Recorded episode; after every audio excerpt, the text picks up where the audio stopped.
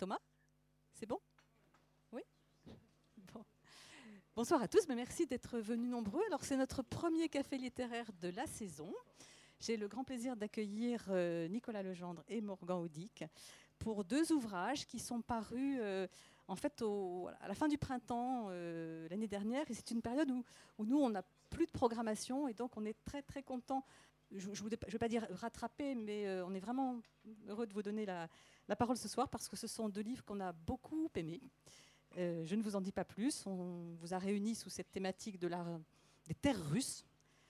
nous allons comprendre pourquoi. C'est Arnaud Vasmer qui va animer cette rencontre. Comme tous les cafés, bien sûr, vous aurez la parole tout à l'heure. On est dans un format euh, convivial, hein, donc surtout, euh, euh, vous n'hésitez pas à partager, poser vos questions, mais aussi à partager vos, impressions. Je me permets juste de dire que samedi prochain, il y a aussi une rencontre littéraire en salle de conférence avec Sylvain Coher et Laurent Binet. Et puis un autre café littéraire dans un mois, le 21 novembre, sous un format un peu particulier, où là, avec un peu de recul, cet esprit critique, nous regroupons euh, avec une bibliothécaire, avec euh, une libraire qui sera la librairie de la Nuit des Temps, et puis un critique littéraire du Monde, Philippe-Jean Katinki, euh, toutes leurs impressions sur cette rentrée littéraire avec un peu de recul pour essayer de vous faire découvrir des pépites que peut-être vous n'aurez pas pu voir euh, dans la presse parce qu'on parle souvent un petit peu des mêmes choses. Donc si cela vous intéresse, rendez-vous à la même heure le jeudi 21 novembre et je vous laisse la parole. Merci Christine. Bonsoir à, toutes et à tous et donc bienvenue à, cette rencontre autour des terres russes, des anciennes euh, terres russes et soviétiques, puisqu'il va être question euh, d'histoire et de l'héritage de l'histoire avec euh, deux auteurs d'ici, hein, des, des René Morganodic et puis Nicolas Legendre. Ils s'y sont intéressés à cet Est par le roman pour l'un, par le récit de voyage pour l'autre. Morgane Audi, vous avez fait donc paraître il y a quelques mois ce roman De bonnes raisons de mourir. Vous y racontez un enquêteur payé par un homme euh, riche pour découvrir l'identité du meurtrier de son fils, un fils assassiné là où sa mère l'avait été des années plus tôt. C'est cette histoire, cette enquête que vous mettez en récit, faite par plusieurs personnages avec chacun leurs intérêts et parfois des intérêts contradictoires. On va se demander, si vous n'avez pas encore lu le livre, mais que fait cette histoire dans une rencontre autour de la Russie? Parce que l'époque et la géographie va fortement influencer et perturber euh, l'enquête. L'homme qui a été euh, assassiné est un Russe et il a été en Ukraine. Son corps a été euh, emmené dans le Donbass, hein, la région que vous savez aujourd'hui encore chahutée entre la Russie et puis l'Ukraine. La ville où les meurtres ont été commis, celle du fils, et celle de sa mère, c'est Pripria, une ville qui est située à, quelques kilomètres, 3 kilomètres de Tchernobyl, donc qui est en grande partie euh, désertée, même si euh, il y a euh, quelques touristes qui y viennent, et notamment depuis la récente série télévisée Tchernobyl. Et puis enfin, dernière chose importante, c'est la date de la mort de la mère, le 26 avril 86, le jour de la catastrophe nucléaire. Vous nous raconterez tout ça tout dans un instant. Euh, le temps avant cela pour moi de présenter euh, le livre Le récit de voyage de Nicolas Legendre, euh, journaliste donc ici à Rennes. Vous êtes parti à, la rencontre de l'URSS sur les routes de la vodka. C'est le titre de votre livre. Vous êtes passé dans plusieurs pays, donc quelques pays en, en stand pour aller interroger, rencontrer les habitants qui vous parlent de la vodka, certes, mais à partir de la vodka qui vous parle de leur histoire, de leur géographie, et puis aussi de ce que symbolise cette euh, boisson là-bas, parce qu'on verra qu'elle n'a pas grand-chose de commun avec euh, le rapport qu'entretient la France, le rapport patrimonial et culturel qu'entretient sa France avec certains de ses alcools. Et puis on verra si on abordera la question de l'âme russe, puisqu'il en est évidemment question. Et on verra aussi qu'être un Français là-bas, et eh ben, ça aussi euh, permet d'engager d'autres conversations que les habitants de ces régions peuvent avoir entre eux.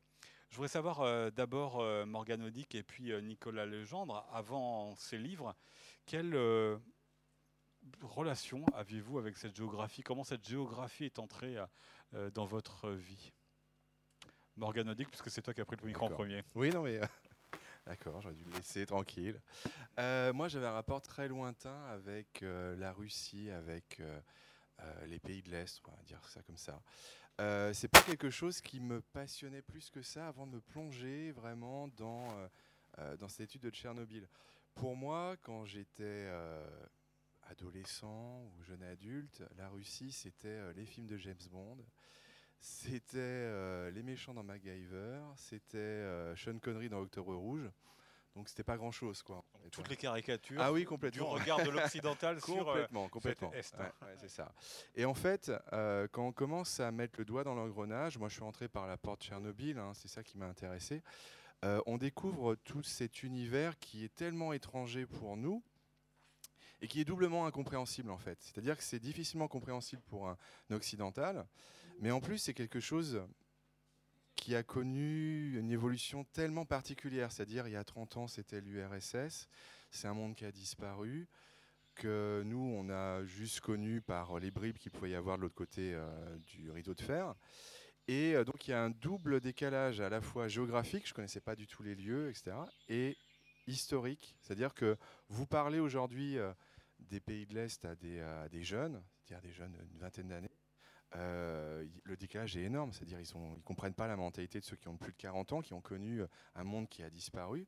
Et en plus, c'est euh, souvent en effet des caricatures. C'est-à-dire voilà, on, a plutôt accès, euh, quand on pense aux Russes, on a tout un jeu de caricatures qui arrive en tête.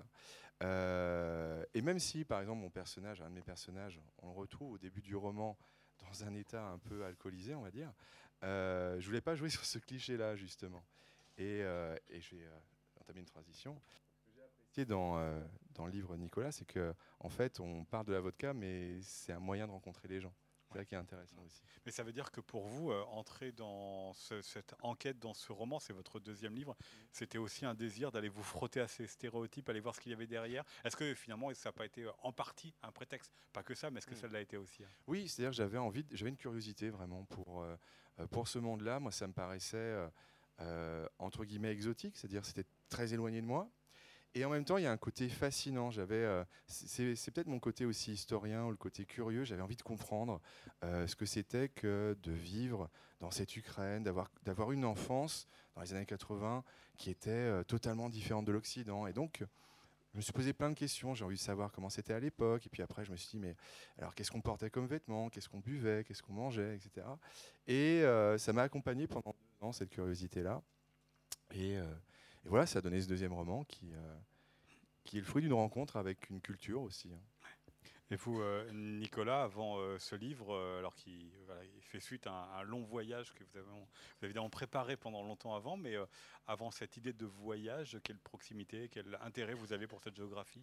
Alors moi j'avais une proximité et un intérêt qui étaient sensiblement identiques à la base à ceux de Morgan, et donc qui se limitaient, comme lui, à, disons, à, un, petit nombre de clichés, de stéréotypes et puis d'images véhiculées par euh, le, divertissement.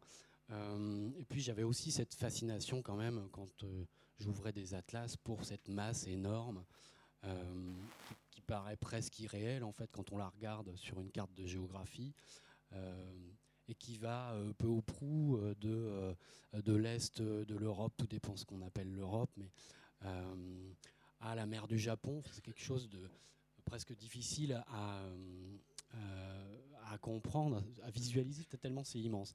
Euh, et puis j'ai eu la chance, euh, plus tard, de me rendre en Russie pour voyager, pour les vacances, autrement dit. et je suis allé, donc c'était en 2011, et je me suis rendu autour du lac Baïkal. J'ai passé quelques semaines là-bas. donc on est en Sibérie, près d'une ville qui s'appelle Irkoutsk. Euh, et euh, là, ça a été un, choc pour moi euh, à plein de points de vue, mais d'abord d'un point de vue géographique en fait, parce que c'était le premier, c'était mon premier contact, ma première confrontation avec cette immensité en fait. Et c'est quelque chose qu'on a du mal à saisir tant que nous, Européens de l'Ouest, occidentaux, on n'y a pas mis les pieds, ou tant qu'on ne s'est pas plongé dedans, comme, comme l'a fait Morgan. à savoir que moi j'ai l'habitude de dire qu'en France on vit dans un, dans un petit jardin, voilà, qui est bien euh, avec des petites allées, euh, des petits trucs au, cordeau. Euh, voilà, c'est un, un, pays avec une géographie qui a été extrêmement travaillée par l'homme. Et on arrive en Sibérie dans un espace où la nature vierge est à peu près partout, où les barrières sont assez rares. Et quand bien même l'homme essaye d'en installer, de toute façon, il fait tellement froid l'hiver, les conditions sont tellement chaotiques et chaud l'été également, que de toute façon, les barrières sautent. Et puis c'est comme ça, on essaye de les refaire, mais les roues sont défoncées. Euh, et puis, euh, quand, on, quand on randonne et qu'on se dit, tiens, euh, je vais aller au pied de telle colline, là, ça va me prendre une demi-heure à peu près, selon mes repères. En fait, on passe 5 heures parce que c'est tellement grand et que voilà, nos, repères sont, sont bousculés. ça a été mon premier rapport avec la, cette, ce monde. Ouais. Alors, à la fois, vous nous parlez d'un pays, d'une région qui n'est pas présente dans votre itinéraire euh, les routes de la vodka, puisque vous n'allez pas en Sibérie, c'est beaucoup plus bas que vous vous rendez. Vous allez en Sibérie, mais, mais pas euh, dans cette Sibérie-là, plus un, peu plus à l'ouest. C'est ça, parce que vous repassez par, euh, par la Chine notamment, de la Géorgie à, à, la Russie en passant par la Chine et les différents pays. Pas loin de la frontière chinoise. la frontière chinoise. Vous n'y allez pas jusqu'en Chine, effectivement. Mais ce voyage, enfin ces autres pays-là, la Géorgie et tous ces pays en ce temps, comme vous les avez décidés en fait, voilà, moi. Et en ce que j'ai juste pas le courage à chaque fois de tous les dire. Mais, vous, avez bien raison. Euh, mais je vous fais confiance pour le dire à un moment. Oui, oui, oui, je, vais les citer.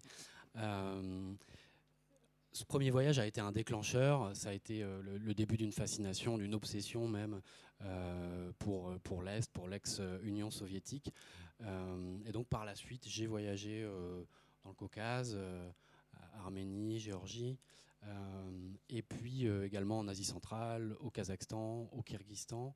Euh, et en fait, euh, ce que, j'avais trouvé, ce qui m'avait fasciné en Russie, je l'ai retrouvé en partie là-bas, euh, puisque il y a la géographie, mais il y a les hommes et les femmes également. C'est le deuxième aspect quand on, quand on débarque en Russie, et, Morgan en parlait, de, ces spécificités des peuples, disons, ex-soviétiques. Tout, tout, ça m'a beaucoup marqué, notamment parce que j'ai bu beaucoup de vodka que j'étais invité spontanément par ces gens-là, par des gens que je rencontrais un peu n'importe où lors des premiers voyages. Euh, et c'est pour ça que par la suite, je suis euh, retourné. Euh, j'ai fait ce grand voyage destiné à écrire un livre dans ces zones de l'ex-URSS.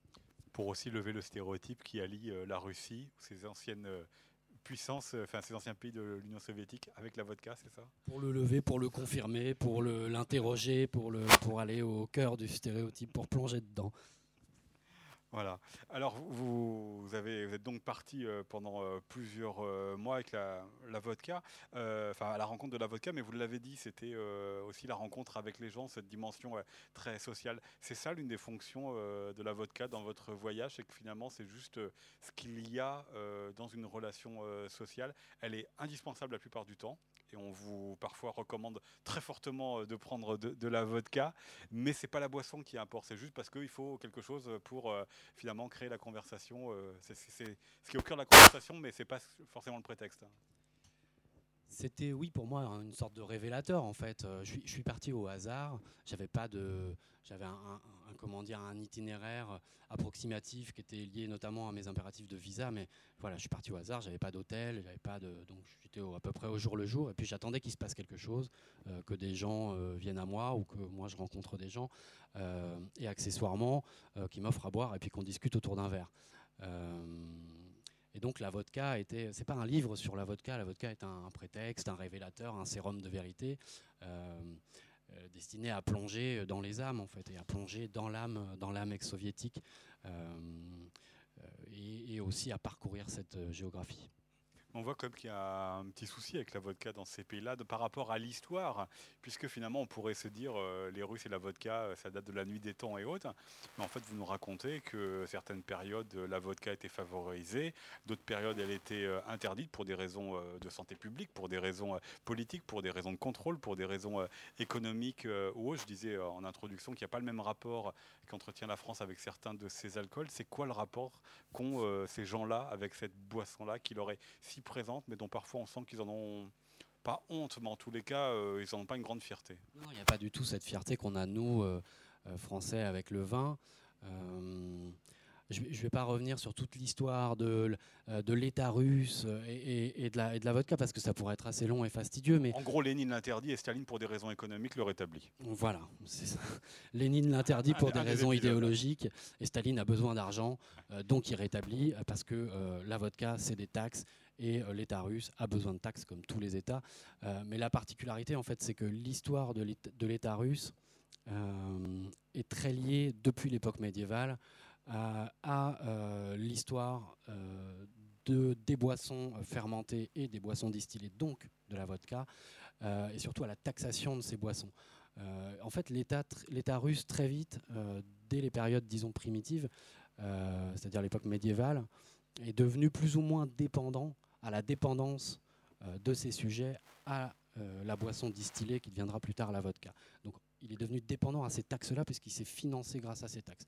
Et donc il y a eu des périodes comme ça d'alternance entre bah, on ouvre les vannes, euh, allez-y buvez, nous on engrange des taxes et puis au bout d'un moment on se rend compte que c'est pas possible, ça crée des, dégâts trop importants en termes d'hygiène, de santé publique, donc on ferme les vannes, abstinence, etc. Et puis ça, ça a duré euh, jusqu'à aujourd'hui en fait. On peut le voir, euh, voilà, Gorbatchev a fait déplanter les vignes, il était surnommé le secrétaire minéral parce qu'il a il a mis un gros tour de vis sur la consommation d'alcool en Russie. Et donc ça, en fait, ça, jalonne toute l'histoire de, la Russie.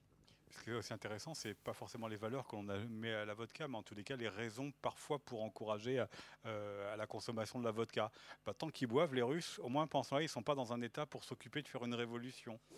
Ou alors, puisque euh, ce qui vous réunit, c'est aussi euh, Morgandic et Nicolas Legendre, c'est Tchernobyl, vous rencontrez un liquidateur euh, de la centrale de Tchernobyl, et la vodka, bah, c'était le bon sérum contre les radiations. Oui, ça va nous permettre de faire une excellente transition, je pense, avec le travail de Morgan.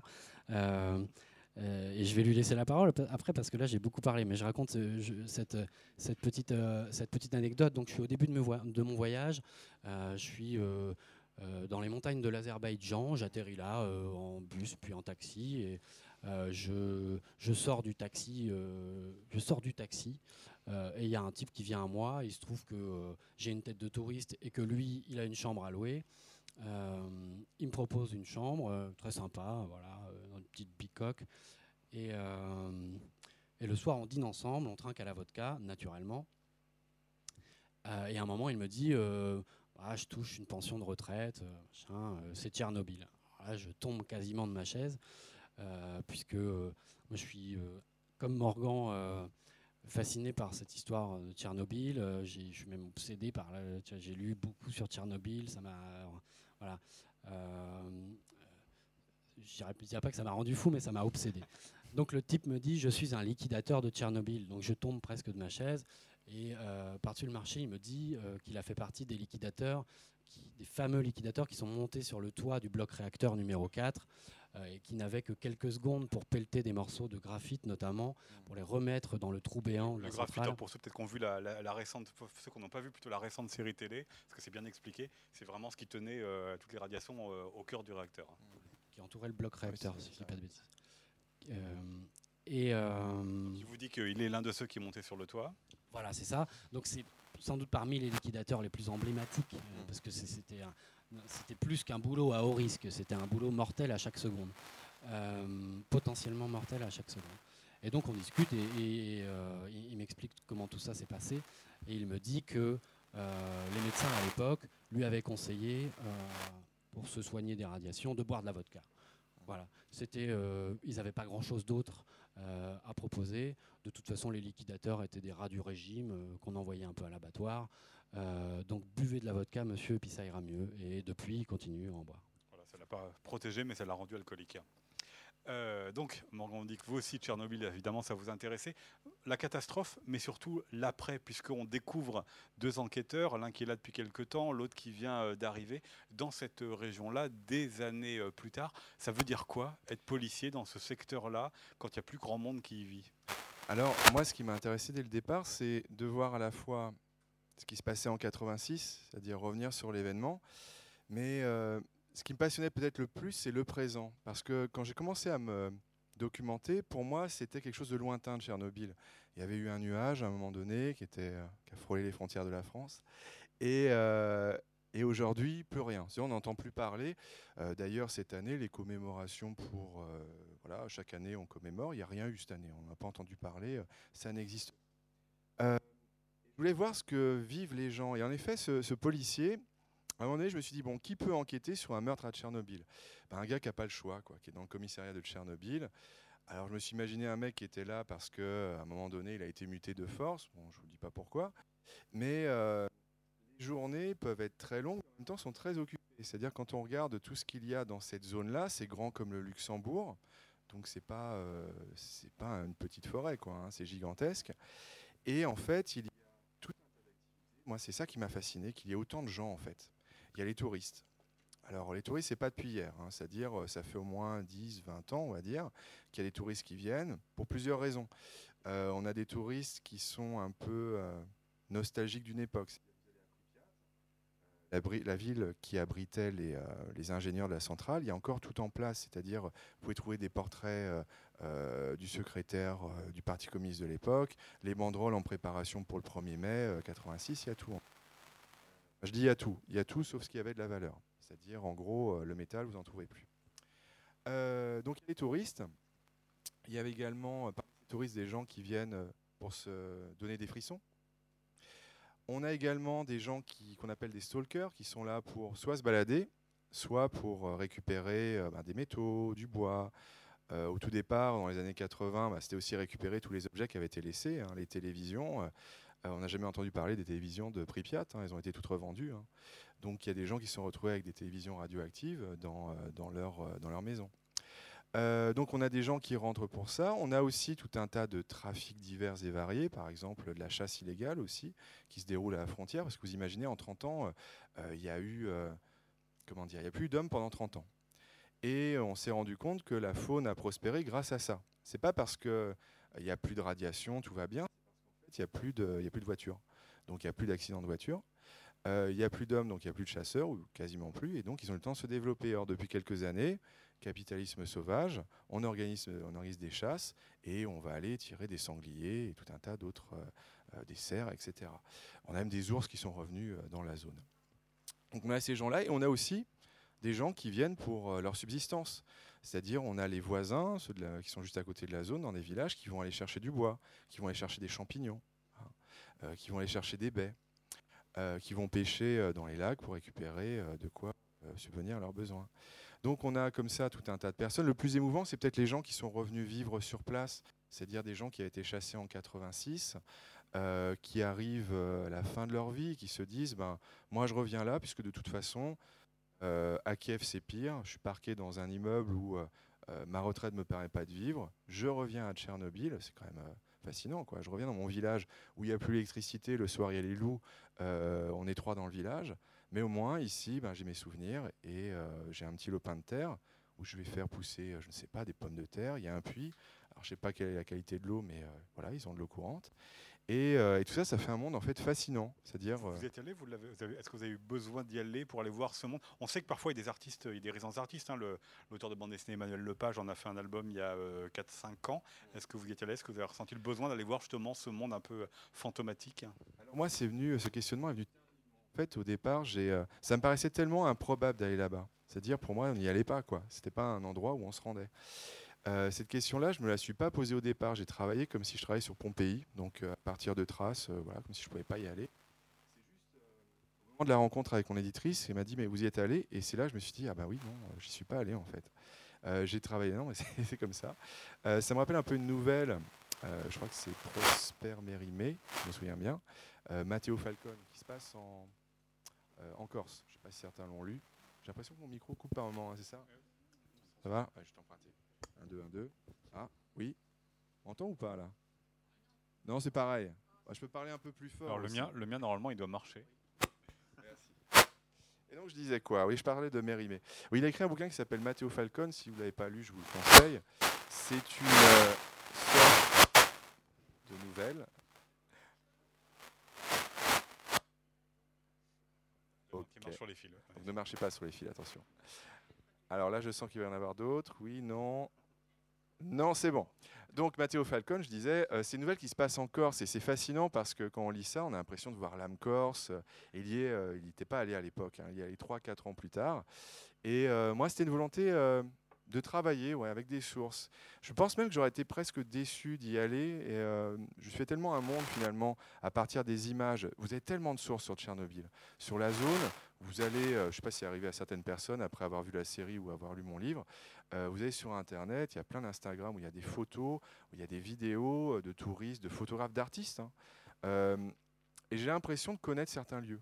Par exemple, la grande roue, que tout le monde a vu sur Tchernobyl, la grande roue de ce parc d'attractions qui devait être inauguré le 1er, le 1er mai j'ai l'impression d'y être allé. Le radar, c'est pareil, j'ai passé tellement de temps à l'étudier. et donc, ça m'est pas venu à l'esprit de, puis à un moment donné, si quand même, on m'a proposé d'aller faire un voyage là-bas pour la presse. Puis après, je me suis dit non, vu ce que j'ai écrit dans le bouquin, je préfère pas y aller. Alors en revanche, Nicolas n'écrit pas sur Tchernobyl, mais vous y êtes allé. Oui, moi j'y suis allé euh, en 2016, euh, donc euh, un an après le voyage qui a donné, donné, naissance au, livre Les routes de la vodka. J'y suis allé dans un tout autre contexte pour un reportage, pour mon travail. j'ai passé une journée en fait là-bas euh, dans le cadre d'un voyage de presse organisé par la société, euh, le, consortium en fait qui était en charge de la construction euh, du sarcophage du nouveau sarcophage. donc c'est une espèce de mastodonte de béton à 4 milliards d'euros, quelque chose comme ça, financé entre autres par la France, destiné à couvrir l'ancien sarcophage qui lui avait été construit à la hâte par les, par les soviétiques après, après l'accident en 86 donc j'ai passé du temps là-bas et j'ai passé du temps aussi à Pripyat, euh, donc cette fameuse, euh, cette fameuse ville. Euh,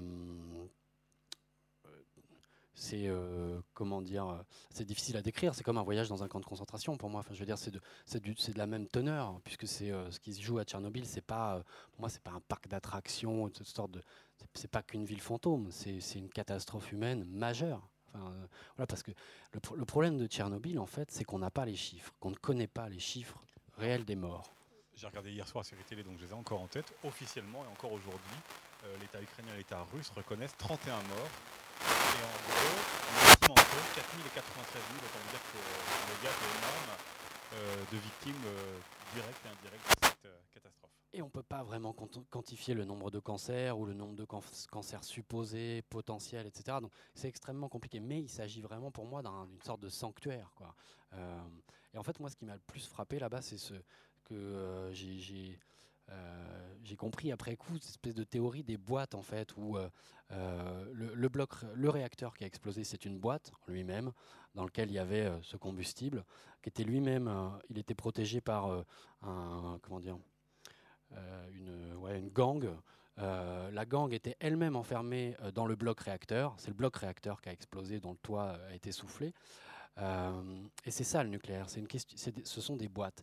en fait, aujourd'hui, ce qu'on fait avec le sarcophage, euh, c'est qu'on construit une nouvelle boîte destinée à recouvrir l'ancienne boîte qui elle-même recouvrait la boîte qui a explosé, dans laquelle il y avait la boîte où il y avait le combustible, c'est-à-dire cette fameuse matière radioactive euh, qui est syndrome poupée russe. Et, le comble dans cette histoire, c'est que aujourd'hui, on a construit à, à 2 km du site de, de l'ancien réacteur, euh, d'immenses travées euh, en béton armé dans lesquels on va mettre tout un tas de déchets radioactifs qui vont être comment dire, récupérés par un petit robot à l'intérieur. tout ça est assez compliqué et coûte très très cher. on va mettre ça dans des fûts, dans des boîtes, et on va stocker ces fûts dans les travées en béton armé en question, c'est-à-dire d'autres boîtes. et, donc poupée russe, et puis, puis surtout une mise en abîme de ce qu'est, euh, euh, c'est une, sorte de, comment dire, de, euh, de, ce qu'est le nucléaire, quoi, et de, et de, ce que fait l'humanité en manipulant cette chose. Donc après ce détour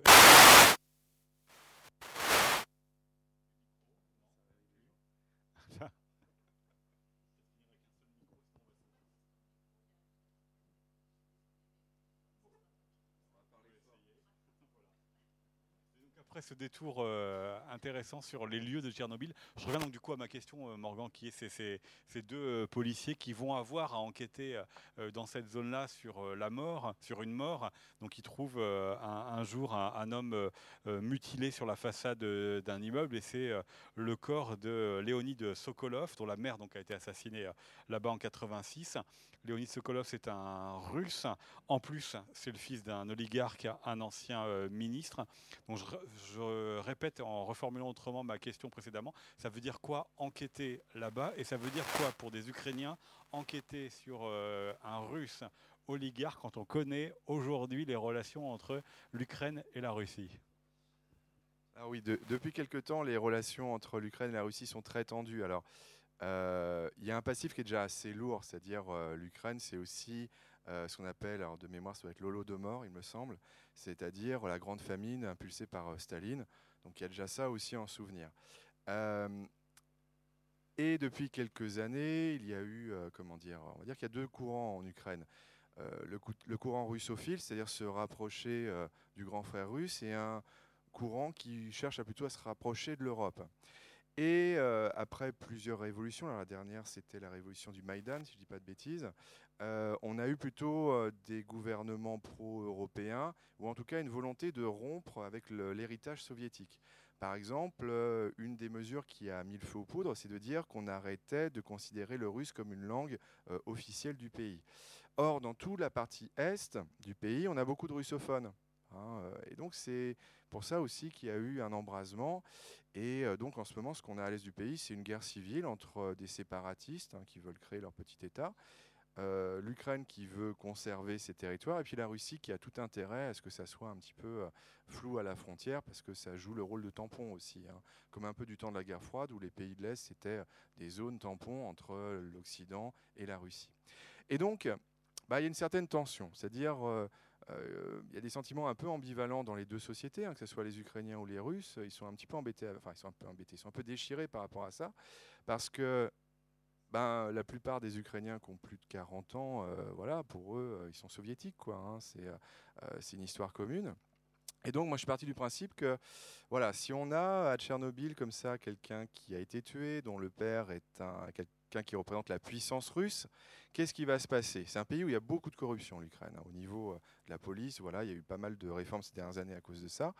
Et je me suis dit, qu'est-ce qui va se passer? Ben, Peut-être que va y avoir des freins, peut-être qu'on ne va pas être trop pressé de découvrir qui a tué la personne euh, en question. Et donc du coup, je me suis dit que c'était intéressant d'avoir un enquêteur russe qui arrive, parce que là, on crée une tension. C'est-à-dire, on a, alors c'est des trucs d'écrivain, hein, euh, on va avoir deux antagonistes, c'est-à-dire quelqu'un qui est ukrainien, quelqu'un qui est russe, et à partir de là, ça peut créer toutes les dynamiques que l'on veut, en quelque sorte. Donc c'était intéressant d'un point de vue euh, littéraire, mais aussi d'un point de vue historique, parce que ça me permet, enfin géopolitique, ça me permettait de parler de problèmes d'un point de vue russe et d'un point de vue ukrainien également. Alors, je ne sais pas si j'ai répondu à la question. Financé par le père de, la, victime. Donc euh, aussi, sa marge de manœuvre n'est pas la même en raison de cela. Il est étranger et il n'est pas officiellement euh, envoyé par son pays. Oui, c'est ça. Donc du coup, il n'a aucune limite, c'est-à-dire euh, il enquête et en plus, bon, je peux le dire, c'est vraiment le tout début du roman. sa mission, c'est pas seulement de retrouver l'assassin, mais c'est aussi de tuer l'assassin. Donc on a deux héros qui ont des motivations différentes. On a le flic ukrainien qui s'appelle Melnik, qui lui veut retrouver le criminel, le faire emprisonner et peut-être avoir une, promotion pour quitter la zone. Parce que forcément, moi je suis parti du principe de me dire, quand on est policier dans la zone euh, autour de Tchernobyl, on n'a pas forcément envie d'y rester. Voilà, ce qui est légitime à mon avis. Et, euh, donc euh, la question est de savoir si voilà, c'est Ribalko, le russe, qui retrouve en premier qui tue, qu'est-ce qui se passe pour Melnik? Donc il peut y avoir une tension par rapport à ça, c'était intéressant en termes de, encore une fois, de scénarisation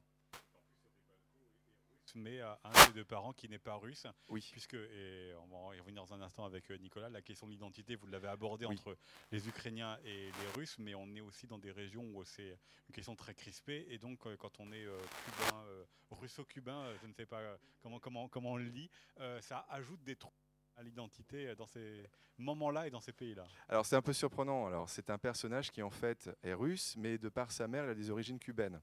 Alors il faut se replonger dans l'histoire euh, de l'URSS pour comprendre ça, hein, puisque Cuba, c'était, euh, comment dire, faisait partie du bloc de, euh, du bloc de l'Est. Hein. c'était un allié de la Russie, et donc il y a eu des échanges à un moment donné.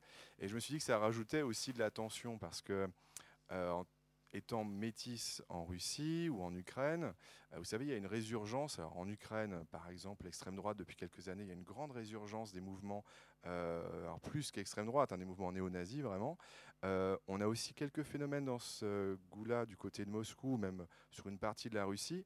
Et donc ça crée aussi pour ce personnage-là du danger. J'avais envie aussi d'explorer euh, un petit peu des, euh, comment dire, des héritages qu'on connaît moins de la Russie. C'est-à-dire tous ces camarades qui venaient de pays lointains. On avait aussi l'Angola, etc. Et, et, donc à travers ce personnage-là, on questionne l'identité puisque il est soviétique, il est un peu cubain, il est un peu russe. Mais alors tout ça, ça se noyait dans le soviétisme, c'est-à-dire voilà, on pouvait avoir l'idée de se dire, bah, écoutez, on est tous communistes, on est tous soviétiques. Puis avec l'explosion de l'URSS, bah, il se demande, je suis quoi exactement? C'est-à-dire quand il revient en Ukraine, il se dit, ben, rien n'a changé sauf les frontières. C'est-à-dire je retrouve le même pays, je retrouve des gens qui, qui parlent toujours soit le russe, soit une espèce de créole à la frontière entre le russe et l'ukrainien. Et il arrive dans un pays qu'il a connu, qui a disparu, dans une ville qu'il a connue aussi, mais qui n'existe plus vraiment, hein, Pripyat. Il, était là le jour de, l'explosion. Il a été euh, déplacé comme 50 000 personnes en bus dans la journée. Et donc, ça permettait d'avoir une réflexion sur les origines, d'une certaine manière, et sur euh, le passé de ce pays aussi. Ces questions d'identité, Nicolas, euh, dans votre voyage, comment est-ce qu'elle s'est posée? Alors, il y, a, il y, a, différents pays, donc forcément différentes manières d'y répondre. Et puis, frontières.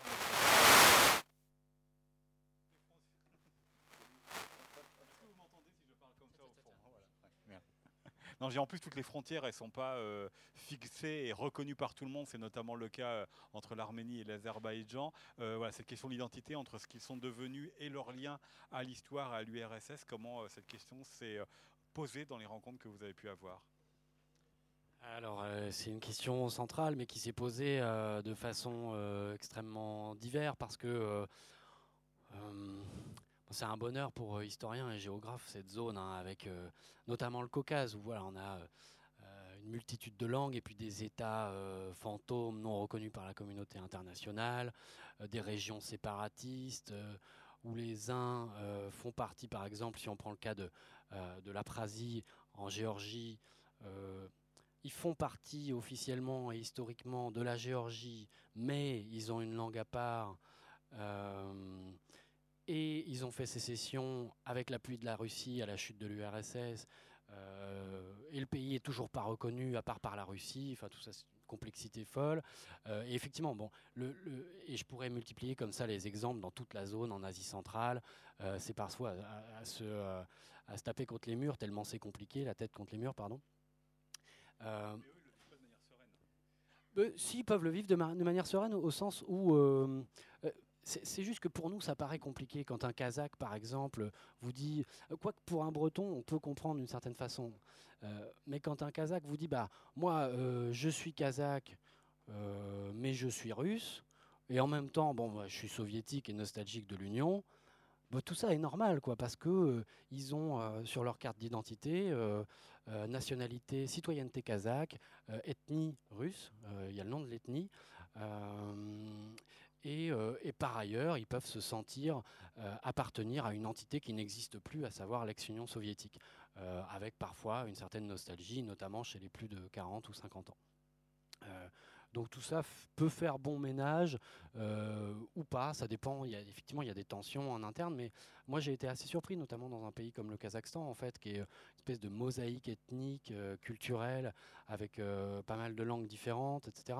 Et puis avec quand même la, la Russie dans ce pays qui a été, qui a été le colon pendant de nombreuses années, avec des famines, etc. mais malgré ça, aujourd'hui, la deuxième langue officielle, enfin la, langue officielle du, Kazakhstan avec le kazakh, c'est le russe. Euh, tous les Kazakhs parlent russe quasiment. Euh, les Russes sont toujours au Kazakhstan, intégrés, les enfants sont dans les classes ensemble. Euh, et en fait, c'est comme si nous, Français, on était restés en Algérie, qu'on avait gardé un pied là-bas, et que tout se passait très bien, globalement.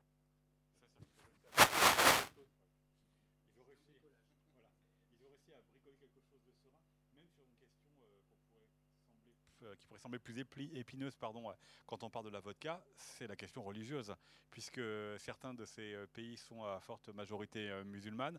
En plus, il se trouve que vous avez fait votre voyage pendant une partie du ramadan, sauf que parfois, on fait le ramadan et on boit de la vodka en même temps. Expliquez-nous comment c'est possible. Ah, l'équation est, voilà, compliquée, mais en même temps simple. C'est-à-dire que, oui, il y a beaucoup de ces pays qui sont à majorité musulmane. Euh, c'est le cas de l'Ouzbékistan notamment. Euh, et euh, on a un islam qui globalement, par exemple au Kazakhstan, est beaucoup plus modéré que, ce qu'on peut connaître et subir ailleurs dans d'autres parties du monde. ce qui fait que déjà, le, terreau est propice à une cohabitation avec la Russie et avec l'alcool. Et puis la Russie est passée par là, elle a, a diffusé sa culture, soviétisé, tout à fait ça. et donc l'alcool est entré dans les mœurs. Et c'est comme ça que je me suis retrouvé dès, le, début de mon voyage, au bout de 24 heures, dans le, hall d'hôtel dans un hall d'hôtel en Géorgie avec le tenancier qui m'a offert de la vodka à 10h du matin. Le type était musulman. Euh, alors il, était géorgien mais se sentait russe. Il parlait trois langues différentes, trois alphabets différents. Enfin, tout ça est normal là-bas. Euh, et donc, euh, le, type m'expliquait qu'il priait tous les jours, qu'il allait à la mosquée au moins une fois par semaine. Et, on s'est envoyé 5 ou 6 vodkas à 10h du matin. Et tout ça est parfaitement normal. Est-ce qu'elles sont bonnes au moins? Est-ce qu'elles sont bonnes ces vodkas? Parce que c'est aussi comme une des questions évidemment qu'on se pose. Alors que ce soit à 10h du matin ou que ce soit plus tard dans la journée, parlez-nous un peu du, goût. D'abord, vous le précisez, vous n'êtes pas forcément, euh, vous n'étiez pas à l'origine en tous les cas un très grand amateur euh, de vodka. Est-ce que vous y avez pris du plaisir et est-ce qu'elles sont euh, différentes d'un pays à l'autre? Oui, Je vais pas me cacher derrière mon petit doigt, hein, j'ai pris du plaisir. Il y a tout. Euh, globalement, la vodka est euh, plutôt meilleure. La, vraie vodka euh, fabriquée par des véritables marques de vodka en Russie ou en ex-Union soviétique est plutôt meilleure qu'ici, c'est-à-dire moins liquoreuse, voilà, plus minérale, fine, subtile. C'est une boisson qui est globalement meilleure. La vraie bonne vodka russe en particulier. Après, le problème, en fait, c'est que 50% du marché, c'est de la vodka de contrebande. Euh, que c'est une espèce de, truc. Euh, il y a une enquête à faire là-dessus, hein, mais c'est celui qui s'y colle. Il faut, euh, il faut avoir des, gardes du corps parce que le marché de la vodka de contrebande, c'est quelque chose d'énormissime qui, draine beaucoup d'argent et qui draine beaucoup de, vodka frelaté. Donc parfois, on boit une marque, on a l'impression que c'est la marque, la Stolichnaya par exemple. en fait, c'est une fausse. Euh, et puis il y a tout un tas de déclinaisons de vraies, fausses, on ne sait plus trop en fait. Euh, en dehors de certains grands magasins, de certaines grandes villes, bon, on a une chance sur deux, euh, non pas d'être malade, hein, parce que la, vraie vodka frelatée qui rend malade ou aveugle, bon, on tombe pas dessus non plus tous les quatre matins, mais on a une chance sur deux de boire une vodka de marque qui est en fait une fausse. Je voudrais qu'on vienne à, vous, euh, Morgane, à votre euh, roman, et euh, que vous nous disiez, parce qu'on a parlé de Tchernobyl beaucoup, on l'a un tout petit peu évoqué avec le, Donbass, mais puisque ça semble être des temporalités différentes, Tchernobyl c'est 86, le Donbass c'est aujourd'hui, dites-nous pourquoi est-ce que vous avez choisi dans votre roman de relier les deux? Est-ce que c'est pour creuser une question contemporaine? Alors, au tout départ, moi je comptais rester juste dans la zone de Tchernobyl. Et euh, quand je prépare un roman, j'aime bien me plonger dans la documentation. Alors ça peut me prendre même très longtemps, hein. ça peut durer six mois, un an. Et on était euh, encore dans ce conflit-là. Moi j'ai commencé en 2016 à écrire euh, le roman. C'était les 30 ans de Tchernobyl, donc il y a tout un tas de, choses qui circulaient. Et, je tombe là-dessus, je tombe sur ce conflit, comment dire, à l'extrémité du pays. Et à un moment donné, je me dis, mais je ne peux pas parler d'une catastrophe qui a lieu il y a 30 ans si je ne parle pas un peu du présent, déjà à Tchernobyl, mais aussi à côté. Je dis, il faut que je parle de ça. Parce que là, on a, euh, on a quelque chose qui est euh, très intéressant par rapport à l'histoire. C'est-à-dire là, on a deux peuples. C'est le règlement, en fait, en quelque sorte, de, la chute du mur, qui est toujours pas, euh, enfin, chute du mur, bien, la chute de l'URSS, qui est toujours pas réglée dans certaines régions. On parlait tout à l'heure des, euh, petits pays, des, euh, des zones frontalières. il y en a plein, la Transnistrie, par exemple, je crois que c'est du côté de la Moldavie, il me semble. C'est pareil. Hein, est-ce que c'est indépendant ou pas? Et donc, moi, je voulais voir comment, au présent, on avait encore la présence de cette influence russe, du fait qu'on a vécu ensemble à un moment donné, mais que le divorce s'est plus ou moins bien passé. Euh, et j'aurais pu placer aussi des scènes en Crimée, parce que ça, c'est assez fascinant de se dire que cet endroit-là, d'un coup, ça va changer de pays du jour au lendemain. Bon, il y y a des, comment dire, euh, il y a des sanctions internationales, mais finalement, ça se fait, quoi. C'est-à-dire, pour moi, c'est des trucs, euh, voilà, c'était l'Ukraine, c'était l'Ukraine, ça, ça disparaîtrait plus, quoi. Et là, on se rend compte que finalement, quelque chose qui était ancien, les, les, conflits issus de la guerre froide pouvaient se réactiver, ça pouvait se réchauffer. Et puis, et puis j'ai aussi constaté que c'était très important au niveau de l'Ukraine. C'est-à-dire ça marque tout le pays, hein, ce conflit. vous imaginez quand même, c'est comme si, euh, je sais pas, moi, il y avait, euh, j'allais dire la Bretagne. Alors mettons de côté la Bretagne. Voilà, l'Alsace, voilà, c'est l'Alsace. Exactement, c'est la même chose, c'est la même chose. Et c'est un traumatisme à la fois pour les Ukrainiens, mais aussi pour les gens qui sont à la frontière, quoi. C'est-à-dire, là, il y a une poche d'insécurité qui se crée. Et moi, je voulais vraiment, j'ai même forcé un petit peu les choses, c'est-à-dire le corps de la victime alors personne ne veut l'autopsier, parce que vous, vous doutez bien, euh, elle est en plein milieu, on l'a retrouvée en plein milieu euh, de Tchernobyl, donc euh, on n'a pas envie de, les, légistes n'ont pas envie d'y toucher. Donc je me suis dit, à un moment donné, il faut que ce soit le héros qui fasse les choses lui-même, qui aille fouiller un peu tout ça. Et ça aurait dû se passer dans une morgue du côté de Kiev ou du côté de, ben, de la zone. Mais vraiment, j'ai délocalisé du côté de Donetsk parce que je voulais parler de ça. Je trouvais que ça permettait euh, d'aborder une problématique contemporaine d'une certaine manière. Euh, petit à petit, je me suis rendu compte, alors moi je voulais faire, euh, quand j'ai commencé à écrire, je me suis dit, oh, je vais faire des petits romans peinards de 300 pages, voilà, avec des rebondissements, d'Agatha Christie, tout ça. Et en fait, au fur et à mesure de l'écriture, je me suis dit, non, là, tu as un sujet qui est quand même vachement grave, quoi. C'est c'est Tchernobyl, c'est, on en parlait tout à l'heure, hein, c'est, le poids des morts, euh, même si on n'a pas le chiffre, c'est euh, le sacrifice aussi. Hein. on a entre 100 000 et 500 000 liquidateurs, on ne sait pas également combien il y en a eu. Et je me suis dit, voilà, tu dois vraiment t'intéresser à l'histoire récente, tu dois t'intéresser à la souffrance de ces gens, à ce qu'ils vivent maintenant. c'est pour ça que le livre a pris en épaisseur au fur et à mesure et que j'ai voulu parler de ce conflit au, Donbass que, dont on parle quasiment plus, dont euh, bah, c'est comme tous les conflits, hein. c'est comme la Syrie, là, bon, bah, en ce moment il y a la Turquie qui attaque, on en reparle, mais on n'avait pas entendu parler pendant les vacances. Hein. voilà. Euh, et donc là, j'avais envie de, remettre ça un petit peu sur le tapis. un livre finalement sur des, séparations, des déchets, oui. des, blessures mal refermées. Oui, c'est ça. Et qui sont très euh, intimes, parce que vous, l'écrivez pour le Donbass, vous faites la comparaison en gros avec le mythe de Dieu. Oui, c'est ça.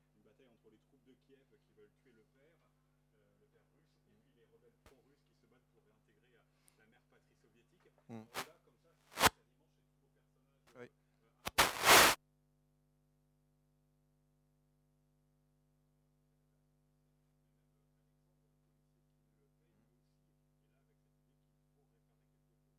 Oui, c'est ça.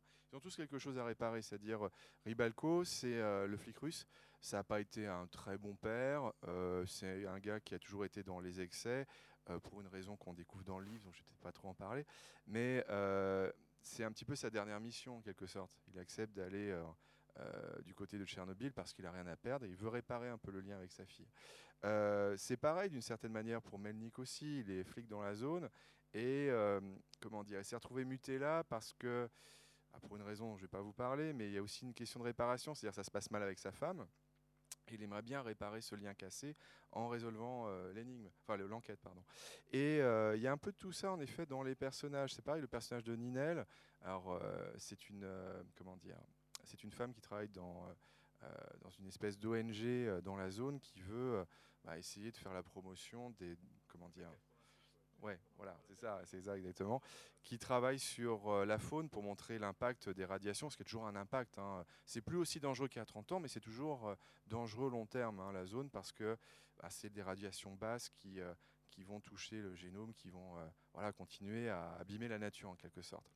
Et donc, bah, elle aussi, elle est un petit peu dans la réparation d'une certaine manière. Elle est dans la réparation de cette zone qui a été abîmée par l'homme et qui est abîmée pour très longtemps parce que la demi-vie de certaines euh, comment dire, euh, certains atomes, c'est très long. Hein. Je sais plus, euh, j'ai plus les chiffres en tête, mais ça peut durer jusqu'à 20 000 ans. Donc on a encore des, territoires qui sont touchés, qui sont marqués par l'homme, même si c'est invisible, c'est ça qui est fascinant. Ça va durer plus longtemps que la pyramide de Khéops, très certainement. C'est-à-dire l'impact de Tchernobyl, ça va durer sur des millénaires. C'est fascinant aussi le changement d'échelle d'une certaine manière.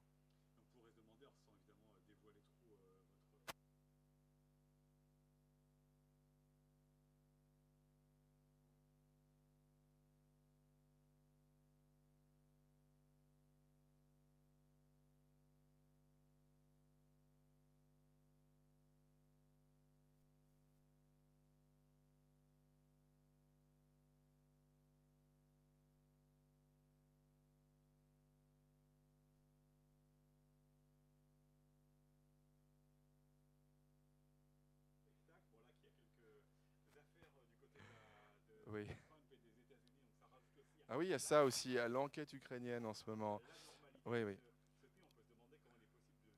Moi, c'est un truc qui m'a fasciné.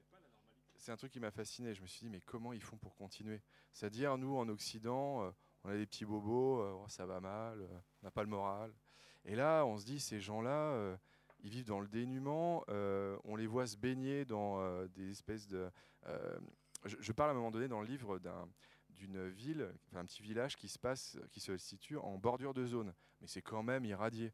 Et ils vont se baigner là-dedans, il n'y a pas de souci, on mange. Ce qui ils vivent vraiment au jour le jour, quoi. C'est-à-dire, euh, voilà, on continue parce qu'ils n'ont pas le choix. Qu'est-ce qu'on fait d'autre? Dire, vous n'avez pas à vous inquiéter chaque fois que vous mangez euh, une tarte, savoir si les fruits sont irradiés, quoi. Donc, euh, on continue à vivre comme on faisait, voilà. Et puis, c'est le système de la débrouille d'une certaine manière, quoi. Moi, j'ai l'impression de quand j'ai travaillé dessus, de vivre, enfin de, raconter une histoire qui se passe dans un monde post-apocalyptique. C'est-à-dire, voilà, il y a une invasion zombie, euh, c'est la fin du monde, et euh, bah, il continue, voilà. Tout se passe euh, comme avant, d'une certaine manière. C'est le système D, on se débrouille. Et je suis épaté par la capacité de résilience de ce peuple. C'est fascinant. Ouais. Bah, surtout, ils sont, comment dire, sont durs, hein, parce que quand vous avez tout ça, euh, les enfants qui sont atteints encore par les conséquences de Tchernobyl, euh, le chômage, vraiment dans les zones, il n'y a rien du tout autour. Hein, le chômage crève le plafond. Je dis, c'est incroyable. J'ai beaucoup d'admiration.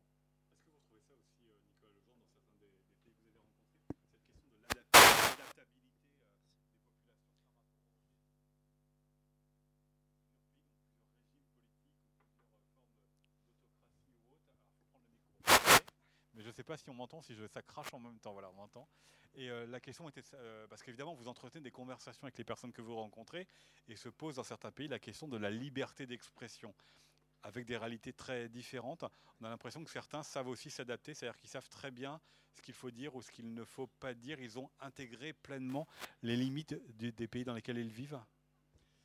Ben, bien sûr, oui. Euh, notamment en Ouzbékistan, où voilà, j'ai eu des discussions avec des gens, avec des, hommes au bar euh, qui, s'auto-censuraient notoirement, mais euh, bon, ils me disaient qu'ils étaient libres dans, le, dans, leur pays, que tout était formidable, que le régime était, était euh, exceptionnellement libéral. Enfin, bon, c'est limite si à les entendre, on n'était pas en Norvège, quoi. alors que l'Ouzbékistan est une dictature plutôt sale. je ne sais pas s'il y a des dictatures propres. Euh, mais plus globalement, euh, moi ça me parle beaucoup quand Morgan parle de résilience, d'adaptabilité, parce que euh, je reviens au Kazakhstan, qui est un peu moi l'un de mes pays préférés dans, cette zone. Il faut, bien se mettre en tête qu'on a affaire à un, pays bon, qui est le 9e plus grand au monde, donc c'est 5 ou 6 fois la France, c'est immense. c'est grand comme l'Inde, mais il n'y a que 16 millions d'habitants. donc si on fait le rapport, et c'est un pays, c'est un peuple les Kazakhs qui sont en fait une mosaïque de peuples qui ont connu euh, depuis le 19e siècle, donc en 150 ans, ils sont passés du nomadisme tribal au communisme euh, révolutionnaire euh, doctrinaire, puis au capitalisme le plus sauvage. c'est extrêmement violent, quoi. c'est très très violent. Et ça, se voit quand Morgan parle de de décors post-apocalyptiques, euh, on a souvent cette impression-là, en fait, dans des, dans des non-lieux ex-soviétiques. C'est quand même quelque chose d'assez euh, paradoxal dans votre livre, c'est que on commence à rentrer par des paysages qui sont formidables, qui donnent envie d'aller le voir. Sauf qu'effectivement, le post-apocalyptique, il arrive plus tard. Il arrive dans des villes avec l'architecture euh, soviétique. C'est-à-dire que vous avez pu rencontrer effectivement la plus grande beauté, la plus grande laideur, le monde le plus humain et le monde le plus déshumain possible.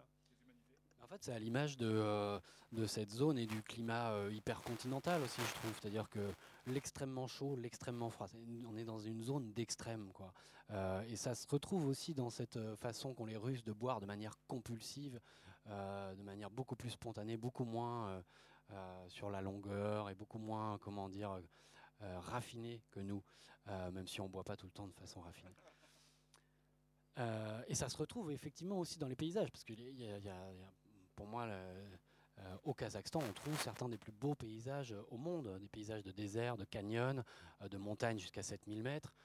Euh, c'est splendide. Et en même temps, on a ces villes qu'on peut éventuellement trouver beaux, belles, pardon, mais qui sont bien souvent extrêmement inhospitalières au premier abord et qui font parfois penser à, des décors de Mad Max. Est-ce que tout le monde boit dans euh, les pays que vous avez traversés Et je pose la question à propos d'une conversation que c'est juste voilà. Euh, et là, c'est l'eau dans la bouteille. Avec une conversation que vous avez dans une yourte, donc je crois que c'est au Kyrgyzstan, euh, la, yourte. Euh, et puis on vous explique, notamment à raison du, travail. alors, ce sont des femmes qui parlent, hein, celles qui travaillent dans le wagon-restaurant du Transsibérien. Les hommes russes ne travaillent pas, ce sont les Chinois et les Ouzbeks qui travaillent en Russie, pas les Russes. Les Russes, ils boivent et leurs femmes, elles travaillent. Est-ce que vous avez, est-ce que vous êtes rendu compte de cela, de ces disparités dans la consommation euh, de l'alcool euh, dans, les différents pays? Oui, non, alors cette dame très sympathique euh, au demeurant, elle forcit elle grossit beaucoup le trait. Il y, a un sérieux problème d'alcoolisme hein, en Russie, pas le nier, mais, mais, les choses évoluent beaucoup. la situation n'est plus du tout celle qu'elle est, celle qu'elle était à la chute, à la fin de l'URSS, par exemple. Euh, et puis on a une, on a une occidentalisation, une européanisation euh, des, des, Russes, de la classe moyenne russe et de la jeunesse russe qui, euh, qui se fait à vitesse grand V, ce qui fait qu'ils boivent de plus en plus à l'européenne et de moins en moins à la russe. L'alcoolisme tend à diminuer de façon notoire et Poutine est abstinent.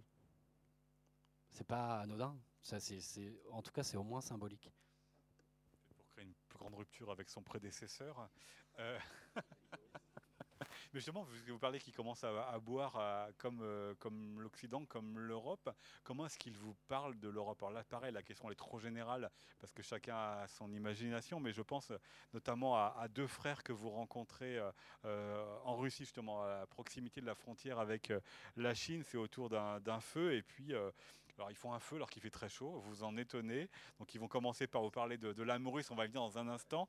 Mais euh, il y en a un des deux qui euh, parle de son rêve d'aller euh, aux États-Unis, tout en disant quand même que nous, Américains, Européens, on a un petit problème, c'est que on pense un peu trop à l'argent, donc les Russes, eux, ils pensent à l'âme. Expliquez-nous cette phrase. Ah, il y a 14 milliards de paradoxes enchevêtrés dans, une seule phrase, mais suis pas sûr que les oligarques russes pensent euh, plus à l'âme qu'à l'argent, ou en tout cas la question peut se poser.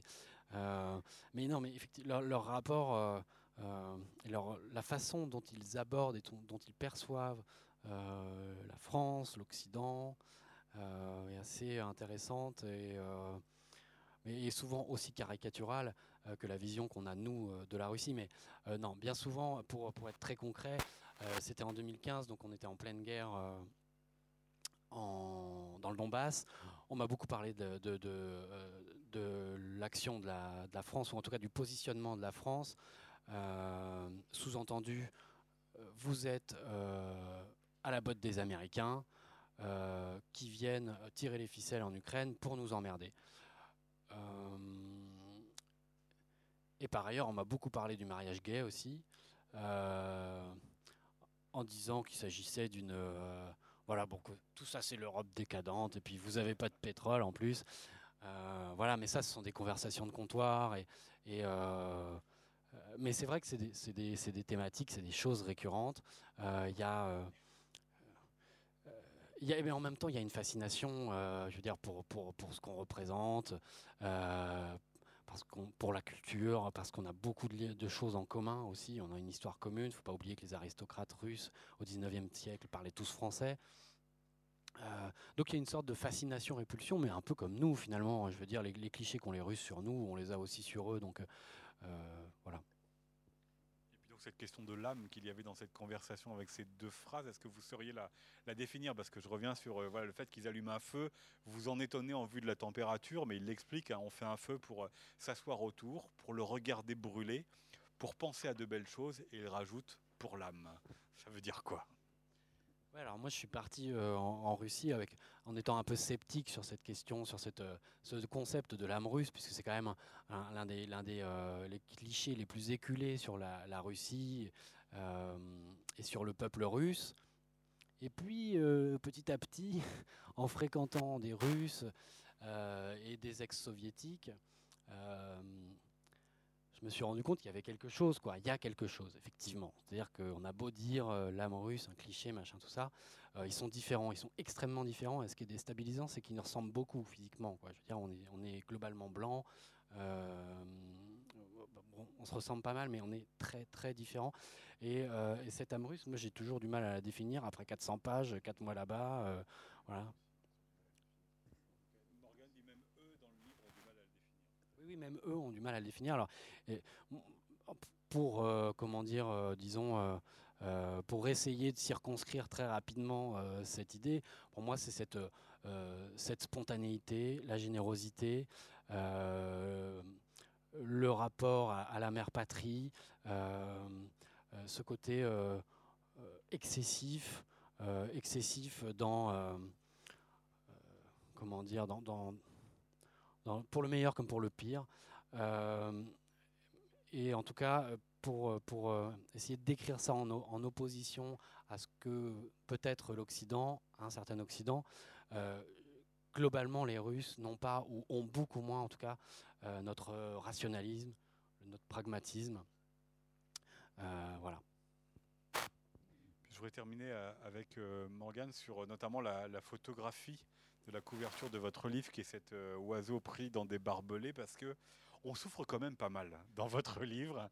Certes, il y a des morts, mais non seulement les gens sont morts, mais en plus, leurs corps sont mutilés. On retrouve parfois des oiseaux à, l'intérieur de leur corps. Alors expliquez-nous euh, la symbolique de l'oiseau, parce qu'elle ne vient pas de nulle part.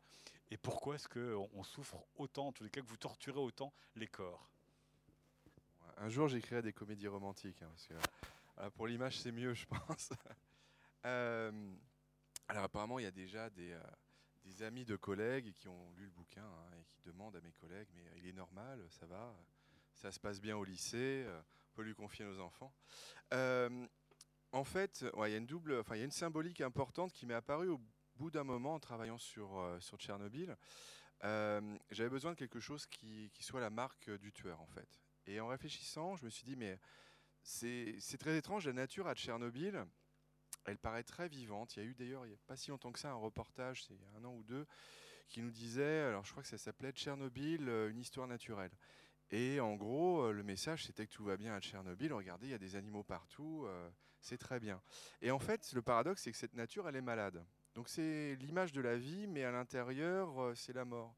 Et je me suis dit, voilà, je vais utiliser l'inverse, c'est-à-dire je vais utiliser des oiseaux empaillés c'est-à-dire, le, voilà, on parle beaucoup de taxidermie à un moment donné. Alors, c'est pas une passion personnelle non plus, c'est de la recherche. Euh, je veux préciser, parce que des fois, on peut passer pour quelqu'un de bizarre. Et, euh, et, en fait, je me suis dit, voilà, c'est l'inverse, c'est l'image de la vie. C'est-à-dire, euh, en plus, bien sûr, la personne qui fait de la taxidermie dans le roman est très douée. On a l'impression que l'oiseau va s'envoler. C'est l'image de la vie, mais à l'intérieur, c'est mort. Et en plus, y a ça résonne dans un personnage en particulier, qui est le personnage de Ribalco, qui a un lien vie et mort aussi très important. J'en parle pas, c'est le flic russe. Voilà. Voilà. C'est ça, exactement, puisque euh, dans la zone, il y a régulièrement euh, des, biologistes qui travaillent, notamment sur les oiseaux. J'en parle à un moment donné. Euh, par exemple, on s'est rendu compte que les hirondelles, et c'est pour ça que je voulais une hirondelle en particulier, les hirondelles de Tchernobyl ont des problèmes. on va en avoir un fort pourcentage qui sont albinos, c'est-à-dire qui développent des taches blanches. un fort pourcentage aussi qui ne peut plus se reproduire. c'est-à-dire que régulièrement, saison où elles doivent pondre, normalement, elles perdent des plumes, les femelles et euh, elles dévoilent un peu euh, leur ventre pour pouvoir couver. Ça, ça ne se produit plus pour une grande partie d'entre elles. Donc c'est le côté, je vous ai dit tout à l'heure, la, mort, la vie. Et donc il y a un questionnement comme ça sur ces lieux où en fait on est sur quelque chose qui, qui est vivant mais malade et sur quelque chose qui est vide mais qui reflète la vie. Donc je voulais qu'il y ait une espèce de, comme ça de d'image, hein, de symbole qui traverse le roman, d'une certaine manière. On aura évidemment encore beaucoup de choses à dire, mais peut-être euh, avez-vous également des questions à poser à, nos deux invités du soir? Et donc vous avez compris, euh, si vous avez lu le Morgan, euh, et que vous avez des questions à lui poser, il ne faut pas rentrer trop loin dans le dévoilement de l'intrigue. Monsieur, nous vous écoutons. Ouais. si ça marche. Bon. vous avez parlé de l'islam dans des pays comme le Kazakhstan. Je voulais savoir, dans la Russie, dans ses frontières, comment l'islam, lui, si vous aviez... Alors une question pour savoir comment, si vous savez répondre à cette question, comment... Dans un pays qui est plutôt orthodoxe, comment l'islam il, est, vécu euh, dans la Russie euh, russe bah, C'est très étonnant parce que la Russie, et on l'oublie parfois, c'est une fédération. Euh, fédération de, de territoires, de, de, comment dire, de d'entité administrative, mais aussi fédération de peuples. Et, on peut être surpris, par exemple, quand on va en, en Bouriatie, c'est un territoire qui est collé à la Mongolie, de voir qu'il y a des temples bouddhistes un peu partout. On est en Russie. les gens ont des autocollants et ont le drapeau russe sur leur voiture.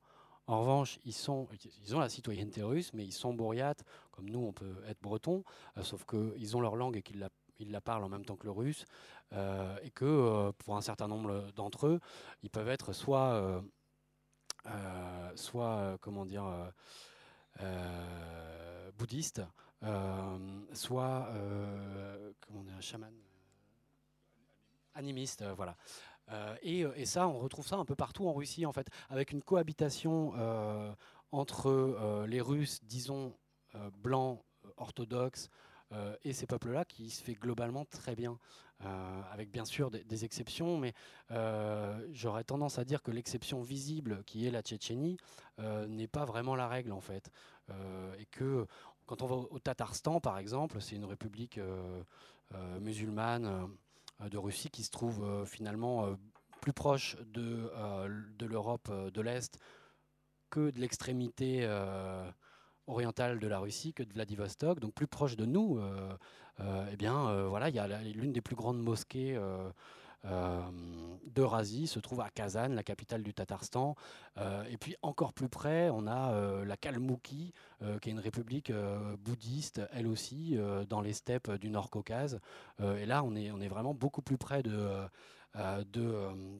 de Vienne que, que d'Ulan-Bator ou de Vladivostok. Donc il y a une, cohabitation qui est à, à bien des endroits étonnante. C'est une autre question?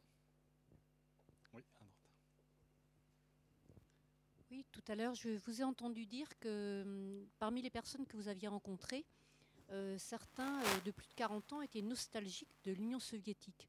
Et je voudrais que vous me disiez euh, quels sont les, hum, qu'est-ce qu'ils trouvaient de bien dans l'Union soviétique? Euh, en, préambule, je dirais, euh, et c'est quand même un élément important, c'est que euh, l'histoire n'a pas été, hélas, enseignée en Russie et en, ex-Union soviétique comme elle est enseignée chez nous. On peut, on peut dire ce qu'on veut, hein, on peut critiquer, et on a un prof d'histoire avec nous. mais enfin, je veux dire, il faut aussi se rendre compte de la chance qu'on a d'avoir des historiens qui travaillent et qui produisent et qui sont subventionnés pour faire un vrai travail de recherche et des professeurs euh, qui enseigne globalement euh, une histoire euh, proche de la réalité. ce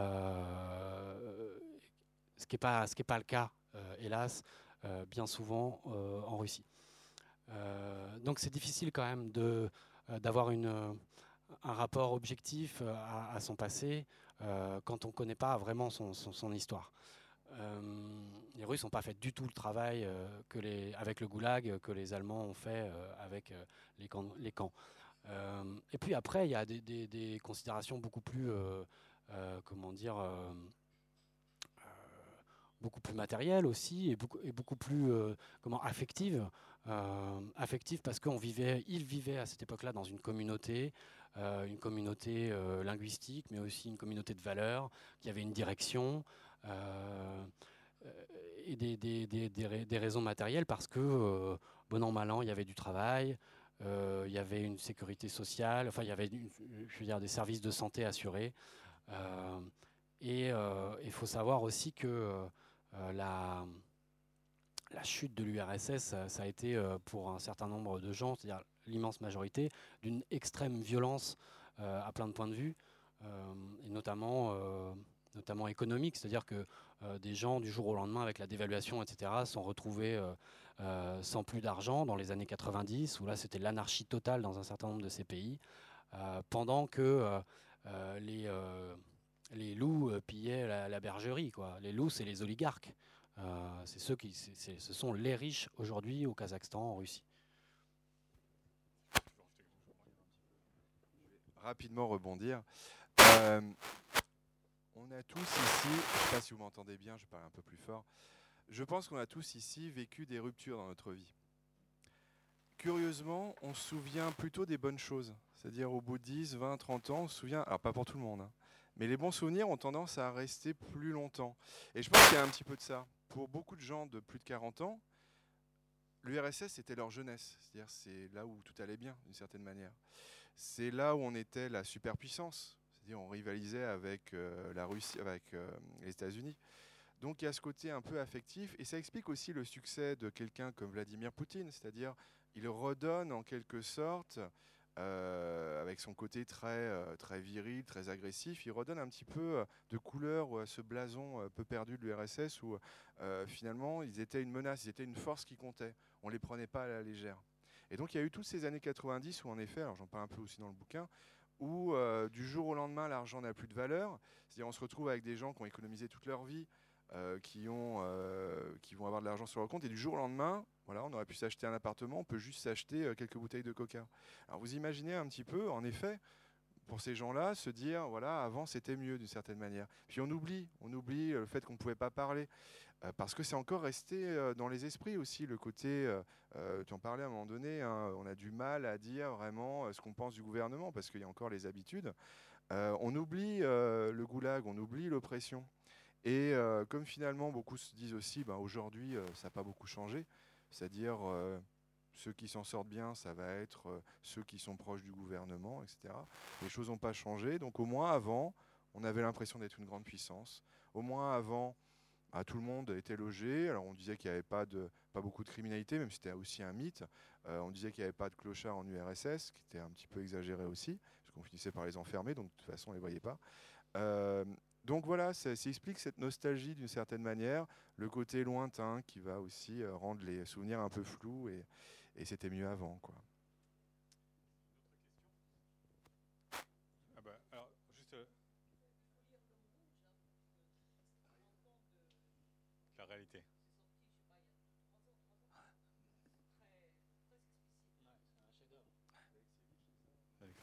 Merci.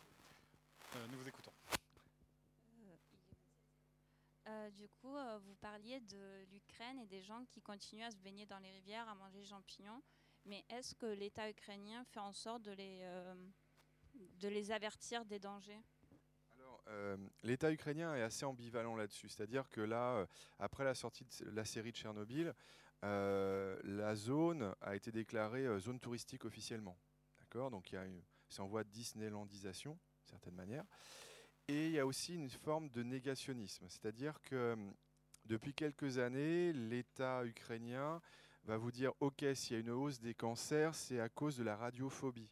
C'est-à-dire que les gens auraient tellement peur de la radiation qu'ils tomberaient malades et qu'ils auraient des cancers. Donc euh, bah, la prévention, elle est vraiment pas exceptionnelle. Hein. Euh, après, il y a aussi une question de moyens, c'est-à-dire que clairement dans ces zones, il n'y a pas de moyens.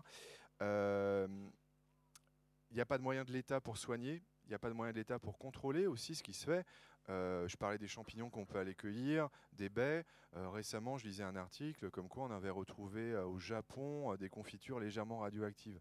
Donc si ça arrive au Japon, voilà, ça arrive chez nous aussi, hein, j'imagine. Et, et, donc voilà, il n'y a pas de contrôle pour ça, il n'y a pas de budget, et puis on veut faire comme si c'était terminé. C'est-à-dire c'était il y a 30 ans, il n'y a plus de conséquences de nos jours, ou alors si peu, ou alors c'est de la radiophobie.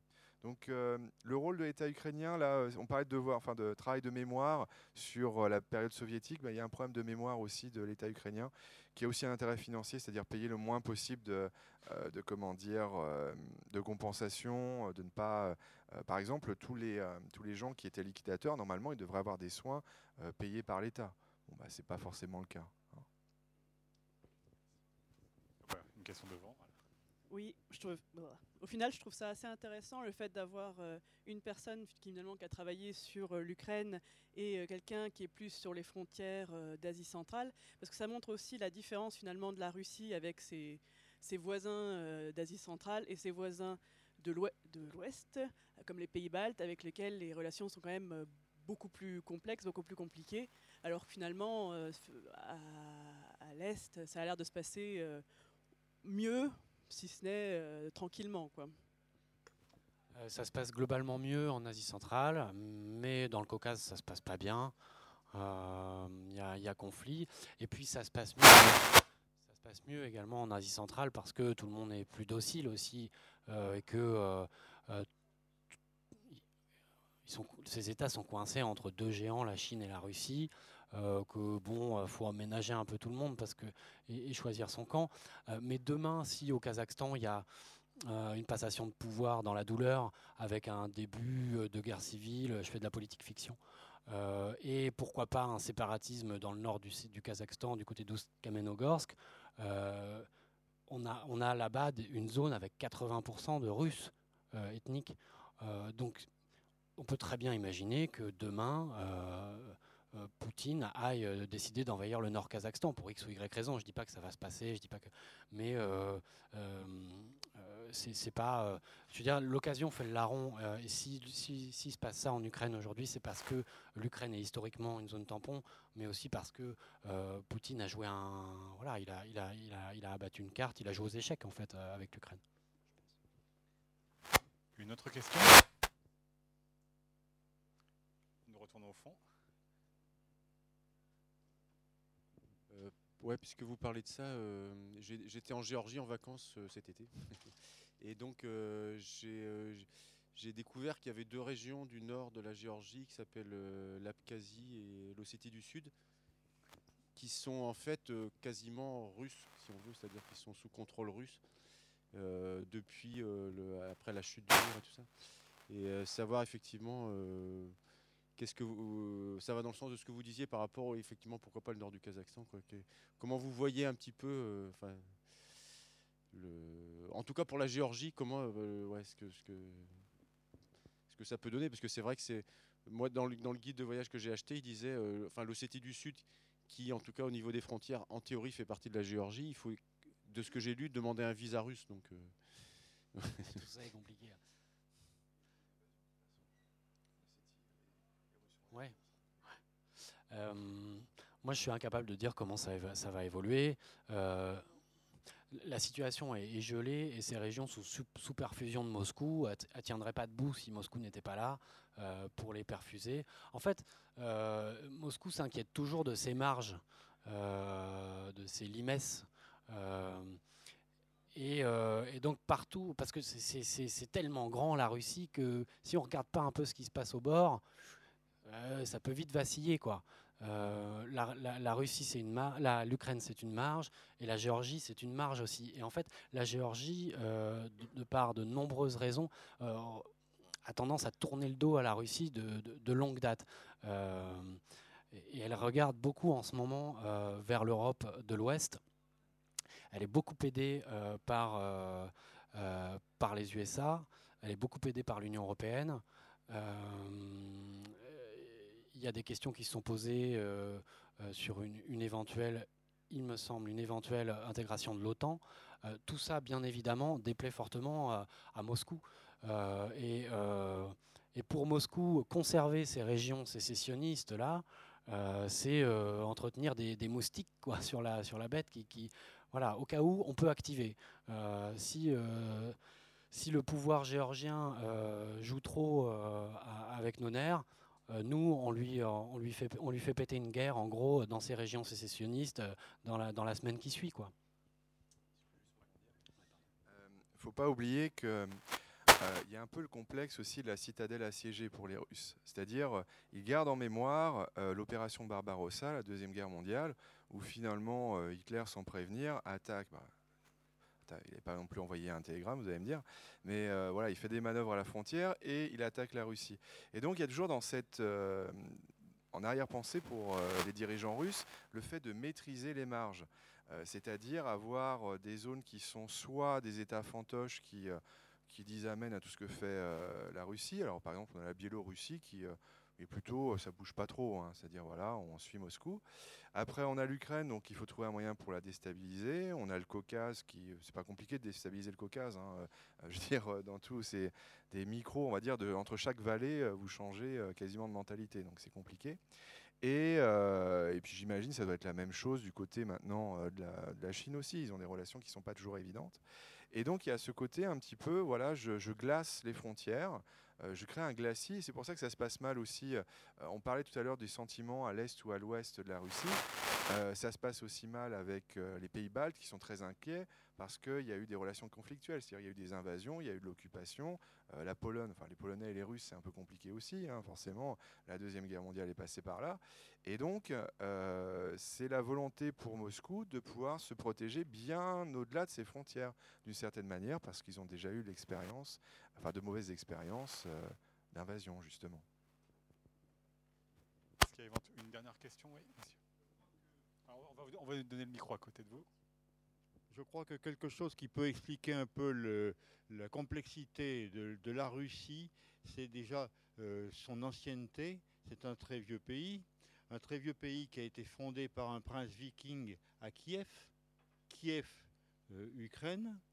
Euh, Ukraine, au passage, c'est Ukraina, c'est-à-dire la marche extérieure. C'est marrant comme nom, quoi. Il y a aussi une Kraïna euh, quelque part euh, en Yougoslavie. Hein. Euh, donc c'est à la fois l'âme théorique au départ de la Russie, mais qui s'est déplacée vers le nord avec des princes plus puissants que le prince de Kiev. Et si on regarde aussi les grands hommes, Yeltsin, revoyez un peu sa tête. Il est octavon, hein, il est il a un, arrière-grand-père ou une arrière-grand-mère euh, qui est asiatique, c'est évident. Rien qu'à voir ses yeux, c'est net. Hein. Je ne sais plus lequel c'est, j'ai oublié. Euh, vous prenez euh, Staline, c'était Djougashvili, c'était un Géorgien. beaucoup de grands hommes soviétiques étaient des étrangers, enfin des étrangers, des non-russes. Et alors, euh, ce qui se passe, c'est que la Russie euh, joue, ça a été dit là par l'un d'entre vous, euh, joue sur les, petites, les petites fractions de pays à l'intérieur de pays étrangers, donc l'Ossétie par exemple, le, en, j'essaie toujours de jouer avec le... là, c'est plus en URSS, c'est en Moldavie, hein, sur le petit morceau qui parlent russe. Et ils ont, il y a même des, turcophones euh, qui sont utilisés. Ils utilisent toutes les petites minorités pour, euh, pour fiche le bazar. C'est pas prêt de s'arranger. Voilà. Ce sera un beau mot de la fin, un peu pessimiste, mais, mais réaliste. Juste, euh, je vous annonce juste pour vous qui êtes passionné a priori aussi de Russie qu'en décembre on reçoit Isabelle Autissier. On parlera avec elle d'écologie, mais son livre euh, raconte aussi la Russie entre le goulag et euh, aujourd'hui. Voilà, une manière de prolonger euh, ces, conversations autour de, ces pays-là. Et puis je remercie mercredi 18 décembre. Et puis je remercie Morgane Odic et Nicolas Legendre. Et vous allez pouvoir les retrouver pour la séance des dédicaces.